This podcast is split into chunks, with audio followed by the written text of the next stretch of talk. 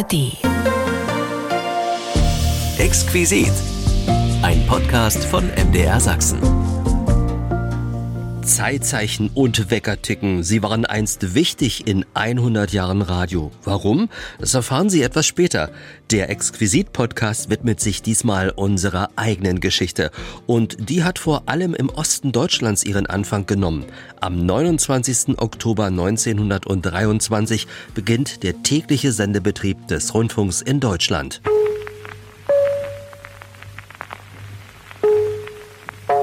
Das war die schlichte Kennung der allerersten Radiostation in Deutschland mit dem Namen Funkstunde AG Berlin. Adresse Voxhaus, Potsdamer Straße 4 am Potsdamer Platz in Berlin Tiergarten.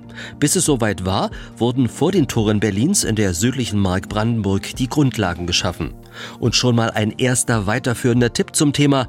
In der ARD Audiothek finden Sie eine 15-teilige Podcast-Serie zu 100 Jahre Radio. Ein Morsecode. Dreimal kurz, einmal lang. V für Victory. Die Stille ist gebrochen und es beginnt eine neue Ära. Achtung, Achtung. Als Erstnummer bringen wir Cello-Solo mit Klavierbegleitung. 24 dirigierte ich zum ersten Mal für den Rundfunk. Der Beschwur, er gewinnt! Hier ist der Mitteldeutsche Rundfunk. Man muss auch die notwendigen Dinge verbreiten können. Vor 100 Jahren veränderte das Radio die Geschichte für immer. Unsere Geschichte. Radio macht Geschichte. Der Podcast jetzt in der ARD Audiothek. Den Podcast 100 Jahre Radio macht Geschichte kann ich Ihnen wärmstens empfehlen. Wir unternehmen jetzt unseren Streifzug durch die Rundfunkgeschichte und konzentrieren uns besonders auf die Anfänge. Ich bin Frank Michael Bauer und darf Sie einladen zu einem Ausflug an den Ort, wo alles begonnen hat. 29. Oktober 1923. Der reguläre Sendebetrieb des Unterhaltungsrundfunks startet in Berlin. Die erste Rundfunksendung in Deutschland ist bereits im Dezember 1920, also drei Jahre vorher, in Königs Wusterhausen, südöstlich von Berlin, auf dem Funkerberg produziert worden. An dieser Stelle war zuvor die erste deutsche Sendeanlage aufgebaut worden. Dorthin bin ich mit der Bahn gefahren, 15 Minuten Fußmarsch vom Bahnhof bis zum Sender- und Funktechnikmuseum. Verabredet bin ich mit Rainer Sucko. Der kennt sich aus mit der Radiogeschichte. Er ist vom Fach. Was sind Sie genau?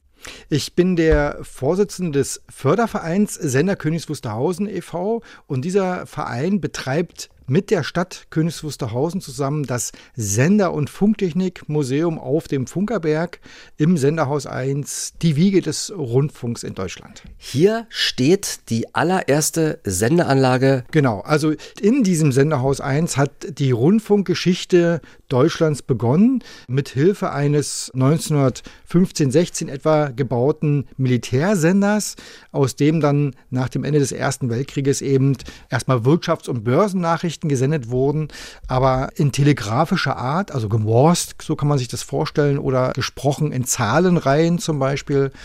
Und das große Ziel war aber tatsächlich Sprache und Musik zu übertragen für die Hörer. Und das hat genau hier begonnen, hier auf dem Funkerberg, indem die eigentlich Reichspostbeamten, die hier tagsüber diese Wirtschafts- und Börsennachrichten gesendet haben, die haben also experimentiert zur Übertragung von Sprache und Musik. Etwa ab Beginn 1920, früher 1920 ist es verbrieft, haben sie angefangen zu experimentieren. Der Höhepunkt dieser Experimente war dann eben dieser legendäre 22. Dezember 1920, wo etwas Besonderes mal für die Hörer gemacht werden sollte. Und dann haben sie ein Weihnachtskonzert gesendet.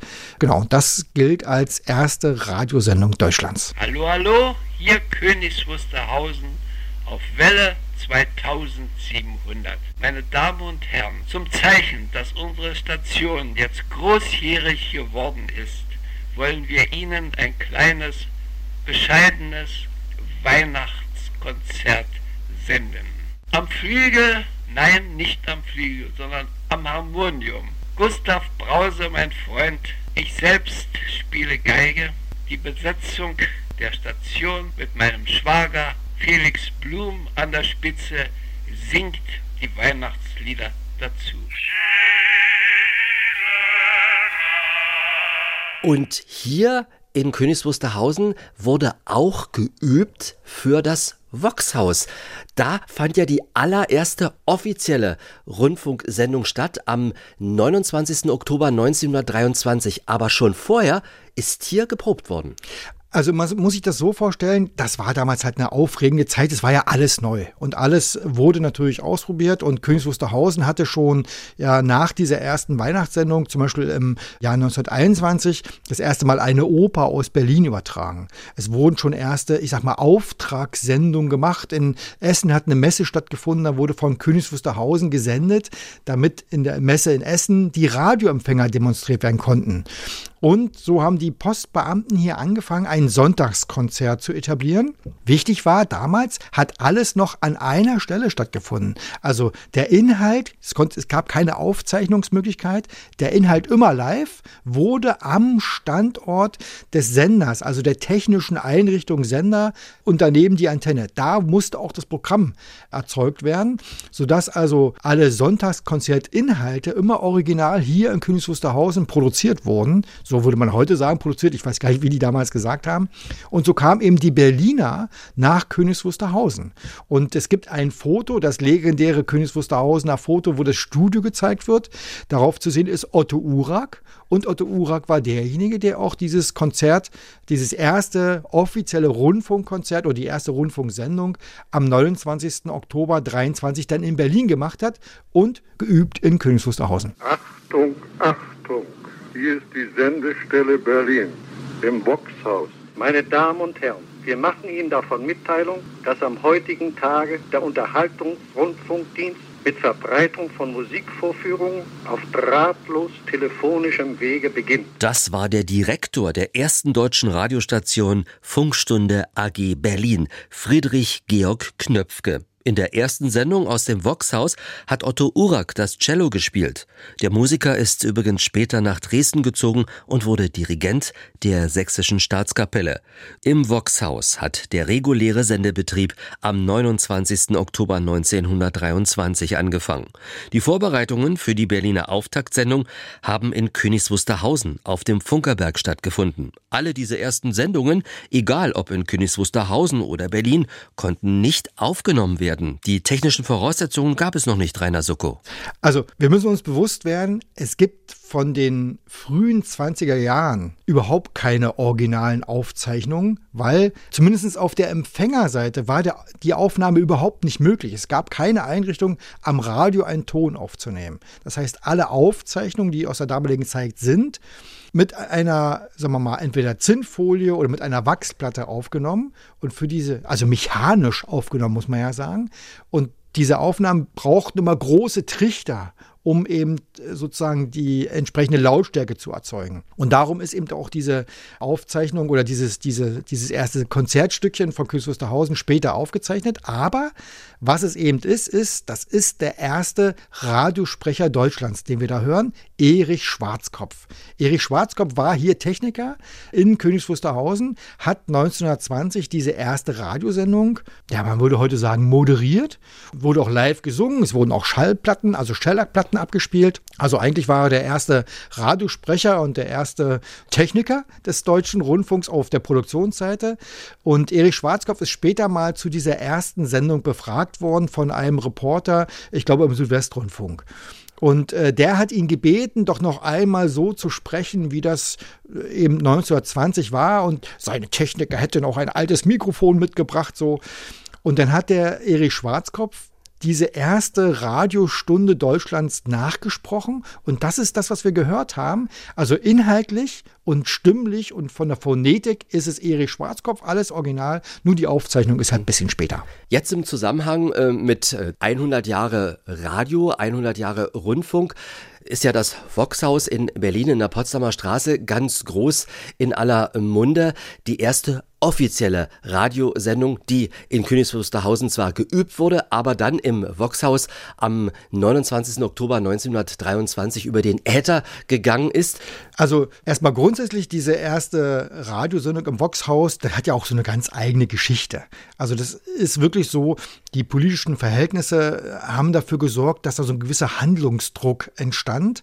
Und so ist diese erste Radiosendung aus dem Voxhaus am 29. Oktober ja auch so, ich will jetzt nicht sagen Schnellschuss, aber die ist ja ganz kurzfristig entschieden worden der Sender relativ provisorisch aufgebaut innerhalb von wenigen Wochen vom Telegrafentechnischen Reichsamt. Und warum im Voxhaus? Weil eben dort Platz war und weil das Vox-Studio sozusagen auch die Musik hatte und die waren sowieso am Senden interessiert und waren auch beteiligt an der Funkstunde AG, die ja als offizieller Träger dieser Sendung galt. Und da bot sich das Voxhaus eigentlich an. Da hat man den Sender dort eingebaut, die Antenne auf dem Dach zwischen zwei Häusern am Voxhaus angebracht und so kam diese erste Sendung. Wohnung zustande. Quasi mitten in Berlin. Ja, mitten in Berlin, muss man wirklich sagen, mitten in Berlin. Von der Reichweite übrigens gehen wir davon aus, dass ungefähr ein Drittel von Berlin ungefähr war, damit rundfunktechnisch zu versorgen. So 15 Kilometer der Umkreis? Sagen wir mal vielleicht so 20 vielleicht. Hintergrund ist, der Sender war relativ klein, relativ wenig Sendeleistung und man brauchte damals ja zum Empfang große Antennen. Ja. So.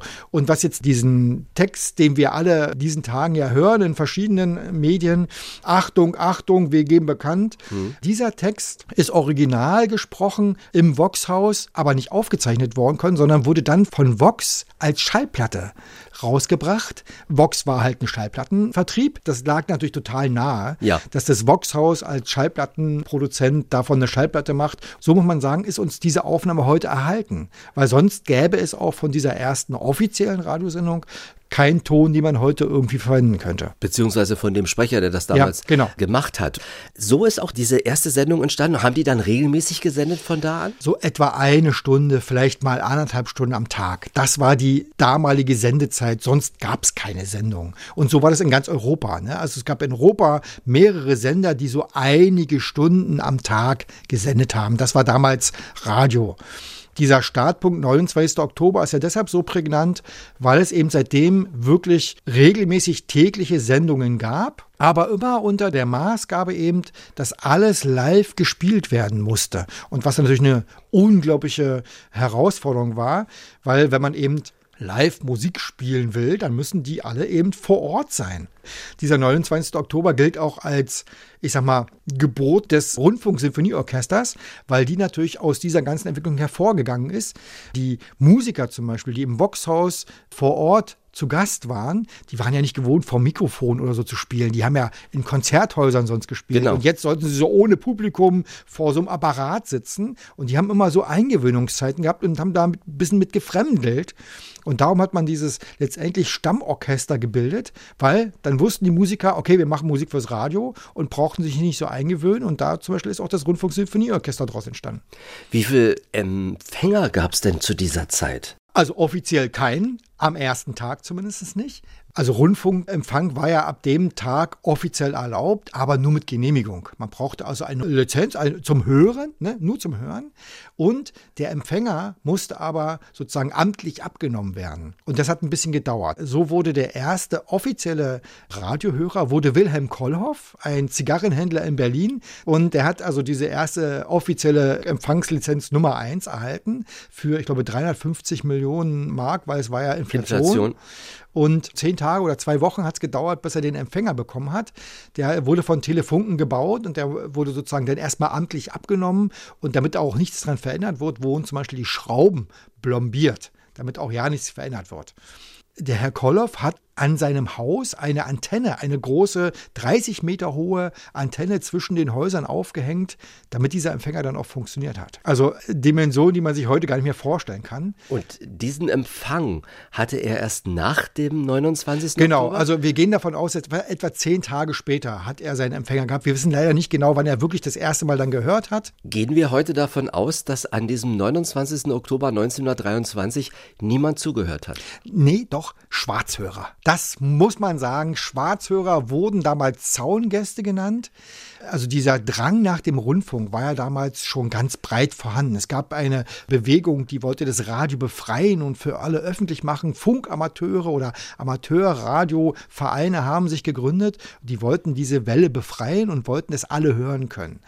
Und Radio hören konnte man ja eigentlich ganz einfach damals. Man brauchte nur mit, für einen Detektorempfänger einen Kopfhörer und eine Spule, einen Kondensator und so einen Quarzkristall und dann einen langen Draht dran und dann konnte man ja Radio hören. Und damit der lange Draht draußen nicht auffällt, konnte man den ja zum Beispiel auch als Wäscheleine tarnen.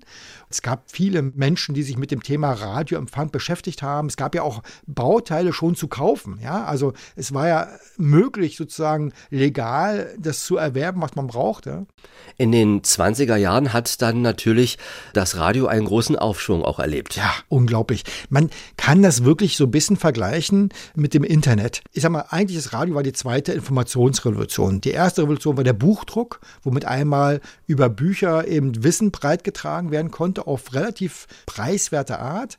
Dann kam das Radio. Zum ersten Mal in Echtzeit eine Information von einer Stelle an, man muss fast sagen, beliebig viele andere Orte zu tragen. Das war wirklich eine große Informationsrevolution. Und für die, die wir so in der heutigen Zeit leben, haben das ja vielleicht erlebt mit dem Einzug des Internets. Die dritte Informationsrevolution, nämlich von jedem Punkt zu jedem Punkt kann ich Informationen verbreiten. Und dieses Medium Radio, man muss sich das vorstellen. Wo haben denn damals die Leute, die einfachen Leute auf dem Dorf, wo haben denn die ihre Nachrichten herbekommen? Aus dem Dorfklatsch oder vielleicht sonntags vom Pfarrer in der Kirche.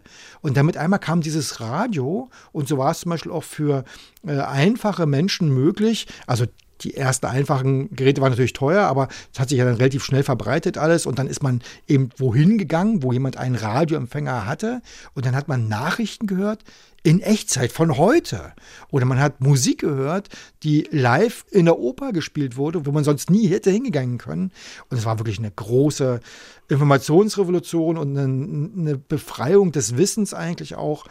Und der offizielle Aufhänger war ja, es wird ein Unterhaltungsrundfunk mit bildendem Charakter gebildet. Unterhalten und bilden. Diese beiden Aufgaben hatte der Rundfunk. Und dann gab es sogar mal einen Schallplattenkrieg, weil der Rundfunk angefangen hat, Grammophonschallplatten abzuspielen und natürlich wollten die Plattenfirmen auch Geld dafür haben. Das ist eigentlich eine wirklich verrückte Geschichte. Also am Anfang, ganz zu den ersten Sendungen, da haben die Schallplattenfirmen, haben den Rundfunksendern die äh, Platten natürlich gerne gegeben, weil wenn eine Platte abgespielt wurde, dann war das ja auch immer Werbung. Und äh, gerade so Ende der 20er Jahre hat sich das dann so entwickelt, dass die Möglichkeit, Schallplatten zu produzieren, sehr einfach wurde für damalige Verhältnisse. Und dann haben die Rundfunkanstalten nicht nur die Schallplatten von den Schallplattenfirmen abgespielt, sondern sie haben auch zum Beispiel, wenn das Rundfunksinfonieorchester eine Aufzeichnung, also eine Live-Sendung gemacht hat, dann hat der Rundfunk das auf Platte mitgeschnitten und hat das dann selber von der eigenen Platte abgespielt und brauchte damit ja auch teilweise die Platten der Schallplattenfirmen Firmen nicht mehr, deren Absätze damit natürlich runtergingen. Und dann gab es, wie gesagt, diesen ersten sogenannten Schallplattenkrieg, wo man sich dann darauf geeinigt hat, ja doch, es soll sozusagen äh, wieder Schallplatte gespielt werden dürfen, aber es war eben äh, begrenzt. Ne? begrenzt. 30 oder 40 Stunden in der Woche. Also es gab ja auch schon dann die ersten Gebührenmodelle später. Aber Fakt ist, man darf das nicht vergessen. Damals, äh, Mitte, Ende der 20er Jahre, kostete die Rundfunkgebühr zwei Reichsmark. Eine Schallplatte kostete 1,50 bis 2 Reichsmark. Aber auf der Schallplatte, da waren ja maximal zwei Titel drauf, eine A-Seite und eine B-Seite. Aber über den Rundfunkempfänger, viele Stunden am Tag konnte ich Musik hören. Das heißt, der Mehrwert war eigentlich ungeheuer groß, was das Radio anging. Und das hat natürlich die Schallplattenhersteller eine Zeit lang in Bedrängnis gebracht. Hat sich dann aber ja relativiert, weil eben Schallplatten äh, dann später die Qualität einfach viel, viel besser hatten. Ne? Rundfunk war lange Zeit Mittelwelle und Mono und die Schallplatten klangen dann sehr schnell viel besser und wer eben guten Klang haben wollte, hat sich dann eine Schallplatte geholt und so. Das hat sich ja eine ganze Industrie daraus entwickelt, logischerweise. Aber ich sag immer, die Musik und Radio gehört einfach zusammen. Und äh, naja, was hat sich heute durchgesetzt? Was, was wird heute wieder verkauft? Keine CD und keine Kassette, Schallplatte. Schallplatten. Ist 180 so. Gramm, die etwas schweren ja, und ja, gut gepressten ja, und so weiter. Das ist, das ist eine Liebhaberei, die nicht so einfach wegzubekommen ist. Also Radio hören, das kommt ja von dem, von dem Vorgang. Ich höre dem Radio zu, dem Gerät Radio höre ich zu. In der heutigen Zeit brauche ich das gar nicht mehr, weil die Inhalte sind überall verfügbar. Im Handy, im Rechner, überall kann ich eigentlich alles hören. Das heißt, dieser Begriff, ich bin mal gespannt, wie lange der sich noch eigentlich halten wird, wenn man dieses dem Radio zuhören gar nicht mehr macht. Wird das Radio aussterben? Ich bin überzeugt davon, dass Audio, also ich höre etwas und mein Bild entsteht im Kopf. Und nur Audio kann das. Und ich bin auch relativ, also ich bin, ich bin zwar Radiomacher und ich Radio, liebe Radio. Radio verrückt. Ja, bin ich auch. Also auch als Radiomacher ist es ja, also man, man sitzt vor dem Mikrofon und hat ja ein bestimmtes Ziel, was man den Menschen erzählen will, weiß ja nie genau, wie nehmen die es, in welche Situation nehmen sie es auf, wie hören sie das. Das heißt, da ist so eine, so, das ist so eine gewisse Magie da drin und die bleibt ja im Audio erhalten. Und eigentlich sage ich immer, eigentlich egal, wie die Geschichte den Hörer erreicht, wichtig ist es, gute Geschichten zu erzählen, gute Musik zu senden und das den Hörern anzubieten. Und ob die es jetzt als Podcast hören oder ob es lineares Radio ist oder eben mit einem Radioempfänger, ist eigentlich egal. Wichtig ist, dass guter Inhalt, gut produziert, den Hörer erreicht. Ein guter Freund von mir, der sehr gerne Radio hört, hat sein Hörverhalten in den letzten zwei bis drei Jahren, hat er mir kürzlich erst erzählt, sehr umgestellt. Er lässt sich, wenn er Musik haben möchte, frühmorgens eine Playlist abspielen, indem er einfach Alexa anruft und sagt, spiel bitte das und das. Und wenn er dann Zeit hat, hat er verschiedene Podcasts abonniert und hört sich sozusagen 15 oder 20 oder 30 Minuten lange Sendungen zu einem Thema an. Und das macht ihm absolut glücklich. Das findet mhm. er, kann er eintauchen, weil es auch ein riesengroßes Angebot gibt. Das ist für mich schon so ein bisschen der Weg, wo es eventuell hingehen könnte. Und trotzdem denke ich, dass lineares Programm, also Programm, wo ich nicht weiß, welcher Titel kommt als nächstes, welcher Inhalt kommt als nächstes. Lineares Programm kann abwechslungsreich sein, kann überraschen. Und das kann eben eine Playlist nicht. Weil eine Playlist ist immer in irgendeiner Form von Begrenztheit. Und im gut gemachten Radioprogramm, da sitzt ein Mensch dahinter, der sich einen Kopf macht, was will ich eigentlich erreichen? Und ich denke, lineares Programm wird eine Zukunft haben, dieser Überraschungsfaktor mhm. und dieses, dieses Spannende. She loves you.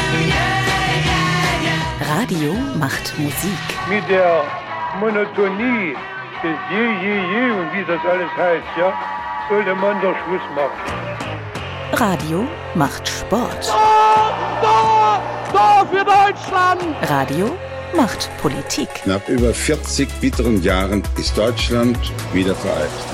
Und wir machen Radio seit 100 Jahren. Radio macht Geschichte. Der Podcast jetzt in der ARD Audiothek. 100 Jahre Radio hört nie auf. Menschenskinder, bin ich glücklich. Bitte nicht verpassen, die Podcast-Reihe 100 Jahre Radio in der ARD Audiothek. Anhören oder herunterladen. Wir sind zurück in Königs Wusterhausen an der Wiege des Unterhaltungsrundfunks in Deutschland. Hier auf dem Funkerberg, der ganz früher mal ein Mühlenberg gewesen ist, wurde eine Heereskaserne gebaut und Funkanlagen drumherum. Nachrichtenempfang wurde für das Militär wichtig. Nach und nach haben die Reichspostmitarbeiter mit Wort- und Musikübertragungen experimentiert. Das führte zu den ersten Musiksendungen ab Ende 1920. Die Anlage wurde ausgebaut. Was ist denn Rainer Sucko vom Förderverein des Sender- und Technikmuseums Königs Wusterhausen von der ersten großen Senderanlage in die Welt hinausgeschickt worden? Königs Wusterhausen hat eigentlich alles gesendet, was man eigentlich senden kann. Das Senderhaus 1 hier war über viele, viele Jahre lang vor allem für Kurzwellenbetrieb zuständig, im Sinne von Börsennachrichten, Wetternachrichten, alles sowas. Dann gab es Lang- und Mittelwellensender, wo zum Beispiel RBI, Radio Berlin International, der Auslandsrundfunk der DDR übertragen, aber eben auch Stimme der DDR. Das kam über äh, Lang- und Mittelwelle. Und man kann aber auch sagen, heute ist Königs Wusterhausen immer noch Rundfunkstandort, weil der örtliche, unser regionaler Sender Radio SKW, der hier, wird hier von hier aus per UKW verbreitet. Also eigentlich kann man man sagen, in seiner äh, 110-jährigen Geschichte hat der Funkerberg alles. Und der Funkerberg-Verein sendet ja auch. Ja, genau. Wir, ja, wir senden auch. Äh, Welle 370 heißt unser Programm. Einmal im Monat machen wir, wie vor 100 Jahren, muss man fast sagen, Mittelwellenprogramm, Amplituden moduliert. Also wer ein Mittelwellenradio hat, kann sie empfangen. Ja, allerdings, unsere Reichweite ist etwas begrenzt. Wir haben 9,9 Watt Sendeleistung. Das sind 15 Kilometer? Ja, genau, 15 Kilometer kommen wir weit. Die Herausforderung ist, wir könnten auch mehr Leistung machen, aber das ist dann regulatorisch alles relativ schwierig. Und kostet viel Geld, aber es gibt ja das Internet. Genau. Also wer uns nachhören will, einfach mal Welle 370 suchen. Da kann man von der Wiege des Rundfunks gemachtes Radio hören. Übrigens tatsächlich in den Aufzeichnungen natürlich dann Stereo und in ordentlicher Qualität. Genau. Wir sitzen ja nämlich hier gerade in dem Senderraum oder dem Sendestudio von Welle 370. Das sonst übrigens die Geschäftsstelle ist. Also Normalbedingung ist das die Geschäftsstelle des Fördervereins und einmal im Monat zaubern wir hier ein Radiostudio hin. Also es ist alles hier sozusagen vorhanden. Gehen wir nochmal zurück an die Anfänge. In Königs Wusterhausen war die Wiege des Rundfunks in Deutschland. Es gab dann später auch regionale Sender und eigenständige Sender, zum Beispiel auch in Sachsen. Genau. Im Prinzip war es so mit dem Start. Am 29. Oktober 23 war klar, wie die Regularien sein müssen, damit man senden kann. Und daraufhin haben sich regionale Sendegesellschaften gegründet, wie zum Beispiel die MIRAG in Leipzig. Mitteldeutsche Rundfunk AG. Ne? Genau. Und äh, wobei die aus dem Anlass der Messe in Leipzig, der Frühjahrsmesse Leipzig 24, aus diesem Anlass wurde sozusagen ein Sender etabliert, damit man für diese Frühjahrsmesse eben vor Ort in Leipzig einen Sender hatte und der hat auch eröffnet als Messeamtssender, so wurde der am Anfang bezeichnet. Und diese Inhalte, die dann gesendet wurden, waren ja auch damals immer live. Das heißt also, es gab natürlich schon Übertragungsmöglichkeiten von anderen Orten. Am einfachsten war es, vor Ort live zu produzieren.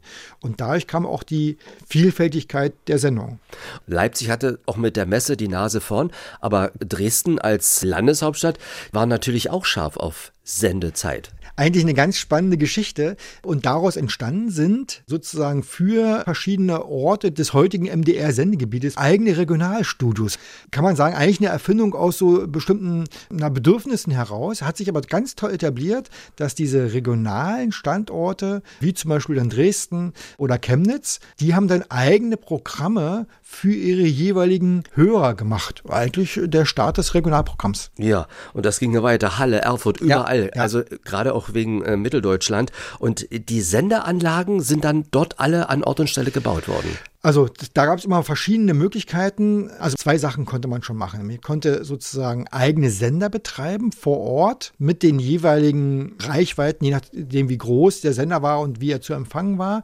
Man konnte aber auch schon den Inhalt eigentlich per Telefonleitung an andere Sender übertragen. Das heißt, es gab beides. Also wenn man jetzt im Bereich des MDR oder des Mitteldeutschen Rundfunk bleibt, da wurden eben Sendungen zum Beispiel in Dresden produziert und auch über den Leipziger Sender übertragen. Aber Dresden zum Beispiel konnte auch selber selber senden. Aber die Sendeanlage konnte von Leipzig aus zum Beispiel mit bedient. Genau. Äh, über Telefonleitung wurde das Programm rübergespielt. Nur das Programm. Die Bedienung musste vor Ort erfolgen. Also saß am Sender Leipzig, am Sender Dresden, am Sender Chemnitz, überall saßen Menschen und haben den Sender, also die technische Einrichtung Sender selber bedient, weil von alleine läuft da gar nichts. Also der Sender muss vorgewärmt werden, der muss eingeschaltet werden, der muss abgestimmt werden. Der, der ganze, also das ist nicht ein Knopfdruck und der Sender ist an. Nicht wie heute, da nee. läuft es vollautomatisch. Ja, ist alles, genau. Heute ist alles vollautomatisch überwacht, aber damals war alles Handbetrieb. Also es musste wirklich von Hand vor Ort bedient werden und auch das Programm aufschalten war letztendlich das Stecken eines Steckers in die richtige Buchse und den richtigen Schalter hochlegen und den richtigen Regler ziehen, damit das Programm dann auch gesendet werden konnte. Genau. Die Beständigkeit in der Technik war halt noch nicht so gegeben, gerade in den Anfangszeiten. Ne? Da ist ja andauernd irgendwas ausgefallen. Oder eben durch Fehler. Ich weiß zum Beispiel die erste Fußballübertragung, da wurde extra eine Leitung geschaltet, damit die Fußballübertragung besonders gut wurde. Und ein Posttechniker, der gerade in dem Gebiet unterwegs war, der kannte diese Schaltung nicht und hat die entfernt, weil er dachte, es hat jemand was dran rumgefuscht und darum musste die erste Fußballübertragung dann über ein Telefon gemacht werden. Also ne, sowas gibt's auch. Am 1. November 1925, da ist die allererste Fußball-Live-Übertragung erfolgt. Preußen Münster gegen Arminia Bielefeld. Es gewinnt am Ende Bielefeld mit 5 zu 0. Und auch von der Radiostation im Voxhaus, wo alles 1923 mit dem regulären Rundfunkbetrieb angefangen hat, gab es Live-Fußballreportagen. Alfred Braun, einer der Mitarbeiter des Voxhaus-Senders, hatte vorgeschlagen, Fußballspiele zu übertragen. Erst rümpften die Verantwortlichen die Nase und dann schließlich durfte er sein Vorhaben verwirklichen, allerdings mit ungeahnten Vorschriften. Das Spielfeld wurde wie ein riesengroßes Schachbrett in einzelne Quadrate eingeteilt.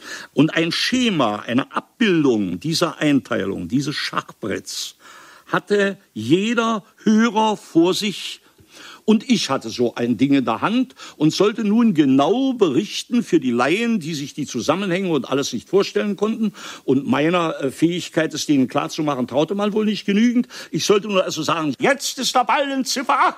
Jetzt, meine Damen und Herren, ist er in Quadrat 22. Jetzt in 42. Und schließlich fühlte ich mich ja so sauunglücklich in dieser Situation, denn es war ja nicht möglich, mit denselben Augen aufs Spielfeld zu gucken. Ich schiele nicht, also mich hat die Wut gepackt. Und Alfred Braun hat den Zettel zerrissen und lebhaft das Geschehen auf dem Rasen beschrieben, ohne Schachfeldeinteilung.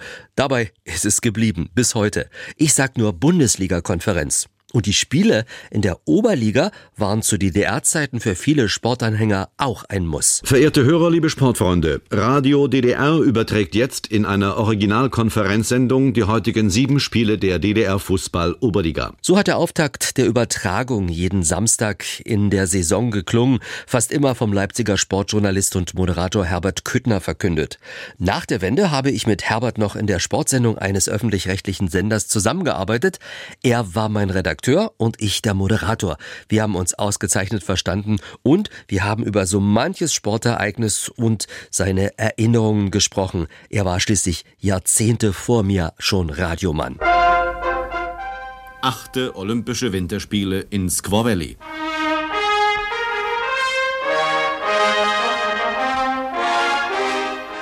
Dreizehnte internationale Radfernfahrt für den Frieden Prag, Warschau, Berlin.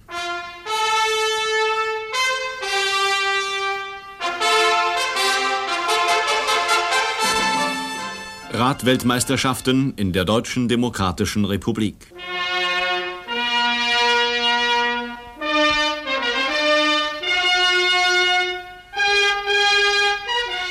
Siebzehnte Olympische Sommerspiele in Rom. Schacholympiade in Leipzig, Welt- und Europarekorde, Erfolge im Massensport, Kampf um den gesamtdeutschen Sportverkehr, das Sportarchiv, ein Rückblick auf das olympische Jahr. Diese Sendung, verehrte Hörer, die wir aus unserem Sportarchiv zusammenstellten, ist als Würdigung der großartigen Leistungen gedacht, die unsere Sportlerinnen und Sportler im Jahre 1960 vollbracht haben. Sie soll gleichzeitig die Erinnerung wecken an sportliche Höhepunkte irgendwo in der Welt oder irgendwo in der Deutschen Demokratischen Republik, an große Stunden unter den fünf Olympischen Ringen in Squaw Valley und in Rom. Das war Herbert Küttner. Er hatte übrigens einen sehr berühmten Neffen, Sänger Frank Schöbel, der genau wie Herbert Küttner in Leipzig einst das Licht der Welt erblickte. Apropos, in Leipzig wurde auch etwas erfunden, was früher für den Rundfunk sehr wichtig gewesen ist. Ich sag nur Leipziger Radiowecker. Frank Sucko, Kenner der Rundfunkgeschichte, was hatte es denn damit auf sich? Also, es kommt auf den Einschaltvorgang drauf an. Ne? Also nehmen wir an, jetzt um 8 Uhr ist Sendebeginn. Dann kann ich nicht um 8 Uhr erst den Sender einschalten. Also damals konnte ich das nicht. Das heißt, man hat eine gewisse Zeit vorher man angefangen, den Sender hochzufahren, alles in Betrieb zu nehmen. Das heißt, einige Zeit vor 8 Uhr war der Sender schon an. Dasselbe galt aber ja auch auf der Empfängerseite. Also auch das Radio, was ich zu Hause bedient hatte, war am Anfang kompliziert zu bedienen. Da musste die Heizspannung, der Heizstrom musste eingestellt werden und es musste richtig abgestimmt werden und so. Der Heizstrom für die Röhren, damit die hochfahren. Ja, genau. War nicht einfach so einschalten und los, ne, sonst war ein bisschen Vorbereitung nötig. So, und bevor das Programm begann, gab es aber keinen Ton. Und da sind die Leipziger Radiomacher auf die Idee gekommen, wir brauchen irgendeine Art von Ton, den wir ständig übertragen können, der einfach herzustellen ist und der immer da ist. Man hat einen Wecker genommen, hat diesen Wecker in eine Kiste gelegt. Einen mechanischen. Der mechanische Wecker tickt. Tick, tack, eine, tick, tack, tick, Eine tack. Tick-Tack-Uhr. Genau. Dieses Ticken des Weckers, also großer Wecker, hat viel Bewegung, ist relativ laut. Dann hat man in diese Kiste ein Mikrofon reingelegt, sodass es gut zu hören ist. und hatte damit ein akustisches Signal, das ständig man ohne Probleme nutzen könnte zum Übertragen für diese Abstimmungsvorgänge, aber auch zum Beispiel, wenn man eine kurze Übertragungspause war. Und so wussten die Hörer zu Hause, ah, es ist nicht der Sender ausgefallen, sondern der Sender läuft noch, es kommt bestimmt gleich, geht bestimmt gleich weiter. Oder konnten ihre Empfänger darauf abstimmen und war eigentlich das erste Pausenzeichen. So sind die Pausenzeichen so entstanden. sind die Pausenzeichen entstanden. Man hat sich immer gewundert, jeder ARD-Sender hatte ja auch, und auch im Osten hatte jeder Sender, Sender eine Kennung gehabt. Eine Melodie, eine kurze oder ein Zeichen. Also man darf nicht vergessen, dass in der Anfangszeit des Radios wusste ich ja auch unter Umständen gar nicht, welches Programm ich überhaupt höre. Das heißt, es war für die, für die Radiosender elementar, ein wiederkehrendes Erkennungsinstrument zu haben. Das war die Senderkennung. Ja, ein Jingle gab es damals. Genau. Eigentlich war der Vorgänger das des war, Jingles. Ja, genau, das ist der Vorgänger des Jingles. Heute aus Marketingzwecken, weil ich natürlich sofort, wenn ich das Radio einschalte, kriege ich per Text angezeigt, welcher Sender das ist. Das kannte ich damals nicht. Dafür braucht ihr es auf alle Fälle. Und diese Erkennungsmelodie, die musste aber auch einfach zu senden sein, weil sie, wie gesagt, zum Beispiel Schaltvorgänge überbrückte oder für die Abstimmungsvorgänge benutzt wurde. Das heißt, es gab eine technische Funktion und es gab eine inhaltliche Funktion dieser Erkennungsmelodien. Pausenzeichen, Stationskennungen, erste Jingles, ein buntes Durcheinander aus verschiedenen Jahrzehnten, aus Ost und West. Jetzt an dieser Stelle viel Spaß.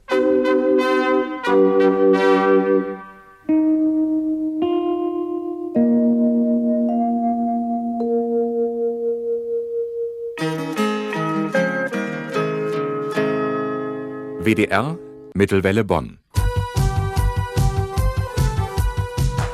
Ferienwelle Sender Rostock.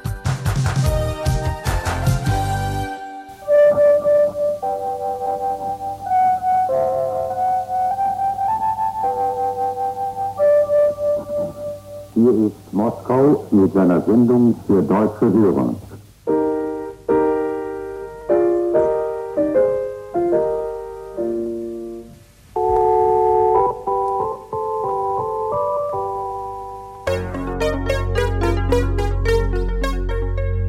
Hier ist das Stereo-Versuchsprogramm des Deutschen Demokratischen Rundfunks aus dem Funkhaus in Leipzig.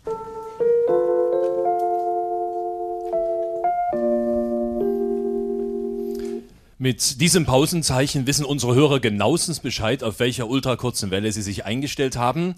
Der Sender Dresden und zwar heute ganz speziell mit einer Sonderausgabe des Familienfunk-Knobel-Kaleidoskops. Das aus besonderem Grund Sonderausgabe, weil wir heute in fröhlicher Runde sind. Wir feiern den 40. Geburtstag des Dresdner Rundfunks. Ja, und wenn Sie eben dieses Pausenzeichen gehört haben, liebe Hörer und auch liebe Gäste hier im Dresdner Kulturpalast, die wir Sie eingeladen haben, Vielleicht weiß doch nicht der ein oder andere, wie es überhaupt zu diesem Pausenzeichen gekommen ist. Einer weiß genau Bescheid. Ein Rundfunkmann der ersten Stunde, vor 40 Jahren Rundfunkredakteur in Dresden.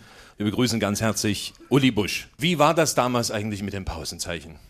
Ja, wissen Sie, wenn ich zurückdenke und wenn ich dieses Pausenzeichen höre, dann steht alles vor mir plastisch. Wissen Sie, der 7. Dezember war vergangen. Wir stiegen am 13. Januar in das Funkhaus Tiergartenstraße äh, 36 hinein, waren stolz, ein eigenes Funkhaus zu besitzen. Ja, und nun sagten wir ja, nun brauchen wir ja ein Pausenzeichen. Ja, was nehmen wir? Und ich habe sofort darauf geschworen, da kommt nur Weber in Frage. Ich setzte mich an Flügel, ich konnte damals sogar Klavier spielen und äh, spielte dieses Motiv durch die Wälder, durch die Auen. Das war ja erstmal eine Idee, nun musste das ja auch technisch und musikalisch umgesetzt werden. War sicher damals nicht einfach. Ja, aber haben sich sofort Techniker dran gesetzt? Ach was, glauben Sie, mit welcher Begeisterung wir damals gearbeitet haben? Es wird Sie interessieren, wir haben damals noch gar kein Gehalt gehabt. Wir haben überhaupt noch nicht gewusst, ob wir was verdienen. Wir haben nur gearbeitet, wir waren nur Besessene, wir wollten nur Rundfunk machen. Nicht? Und das zeigte sich auch an anderen Stellen noch. Und äh, die Techniker warfen sich drauf und haben gebastelt und gebastelt. Und dann kam ein bekannter Musikkritiker und sagte zu mir, weißt du übrigens, es gibt in Dresden noch Nachfahren von Weber. Oh, sag ich noch, das war was für mich. Sofort aufgespürt und in einer alten Dame in der Dresdner Neustadt, in Mathilde von Weber, lernte ich die Urenkelin von Karl Maria von Weber kennen. Und sie war dabei, als wir dieses Pausenzeichen dann aus der Taufe gehoben haben. Ach, ich muss ehrlich sagen, das war ein feierlicher Augenblick, als sie neben mir im Studio saß und zum ersten Mal das Zeichen gab, jetzt geht's los und das Pausenzeichen drüber. Und nach 40 Jahren.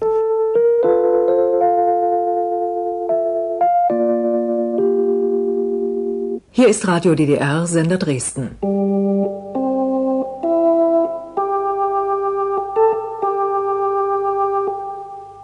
Radio DDR, Studio Karl-Marx-Stadt. Mit diesem Pausenzeichen sagt Ihnen der Sender Leipzig Guten Morgen. Serbski rozvoz. Vita vas.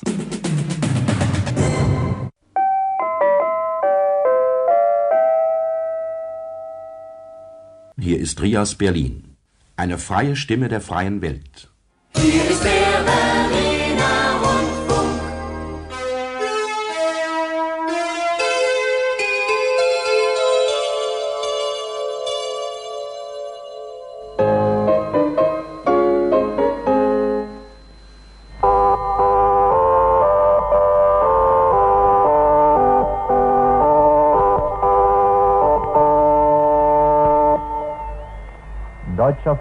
Freiheitssender 904.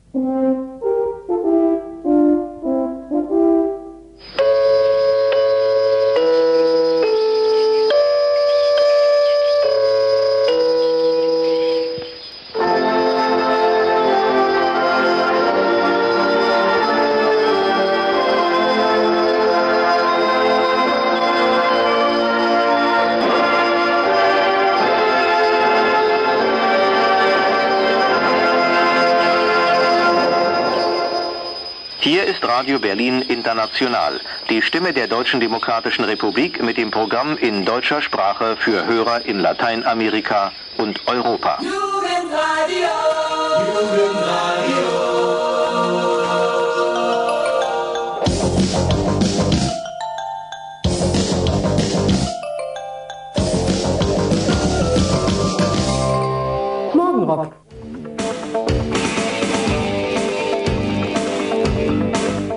4 Uhr und 25 Sekunden, Dienstag, 1. Dezember 1987. Wir sind am Netz ab heute 20 Stunden, täglich von Montag bis Montag von 4 bis 24 Uhr.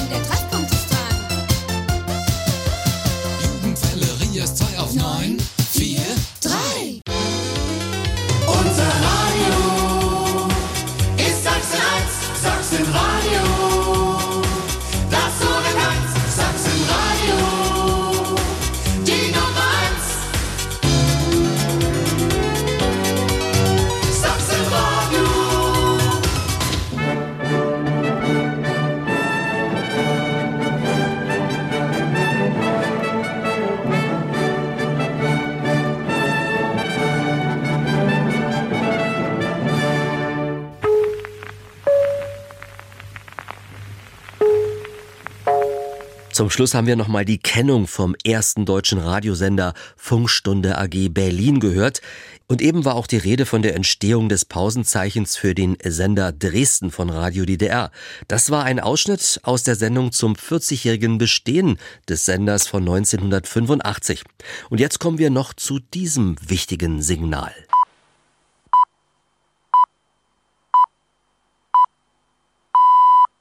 Sonnabend, 15. Juni, es ist 5 Uhr. Das Zeitzeichen. Rainer Suko vom äh, Sender- und Funktechnikmuseum Königs Wusterhausen.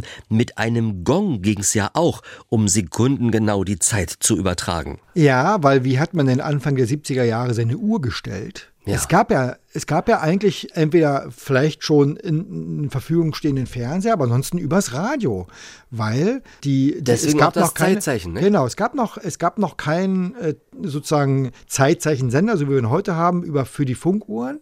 DCF 77. Richtig, sondern man hat damals wirklich akustisch gehört und darum gab es diesen, diesen Stundenpieps sozusagen. Oder den Gong. Ja, oder was auch immer, um eben seine Uhr danach zu stellen, weil auch die Ganggenauigkeit, bevor die Quarzuhr aufkam, war die Ganggenauigkeit von mechanischen Handuhren, waren ja, ich sag mal, vielleicht einige Sekunden oder eine Minute am Tag. Ne? Und die musste letztendlich ja regelmäßig überprüft werden. Und lange Zeit war das Zeitzeichensignal im Radio die einzige Möglichkeit, mit der einer Ausnahme, es gab einen telefonischen Ansagedienst. Beim nächsten Ton ist es 11 Uhr, 3 Minuten und 20 Sekunden. Ja, warum? Weil die Zeit natürlich für uns heute ganz schnell zu erfahren Weil ist. aus der Nähe von Frankfurt-Main auch das Signal kommt, nicht? Was die Funkuhren steuert. Genau, das äh, DCF-77-Signal, das Zeitzeichen-Signal, wird aus Frankfurt am Main, also Mainflingen bei Frankfurt am Main, wird es gesendet. Reicht 2000 Kilometer, das ja, Signal. Es ist eben Längstwelle, fast so ein bisschen wie äh, der erste Radiosender von Königs Wusterhausen. Und damit werden alle Funkuhren gestellt. Tja, sowas sind auch Senderanlagen, Ja, die genau. das äh, Ja, quasi genau. äh, ermöglichen. Und wenn wir nun mal ans WLAN denken, was wir heute alle benutzen, um unsere Handys mit Internetdaten zu versorgen, auch das ist Funk. Ne? Darf man nicht vergessen. Auch ist jetzt der Inhalt vielleicht kein Rundfunk, aber auch das ist Funk. Also die, die Nutzung der elektromagnetischen Welle ist aus der heutigen Welt überhaupt nicht wegzudenken. Es wird ganz, ganz viel per Funk gemacht und immer so ein bisschen ist eben auch Radio mit dabei. Einen kleinen Ausflug in die Geschichte des Rundfunks mit Rainer Suko. Dankeschön. So, bitte, bitte. Dann haben wir das.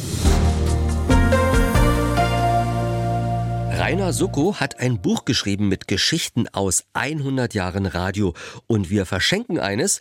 Einfach schreiben und unsere Preisfrage beantworten. Welches Ereignis hatte einst dieses musikalische Thema?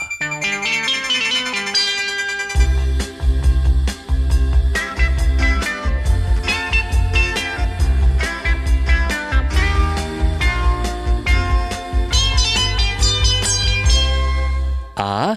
Die internationale Funkausstellung IFA in West-Berlin. B. Die Schlagerparade der Europawelle Saar aus Saarbrücken. Oder C.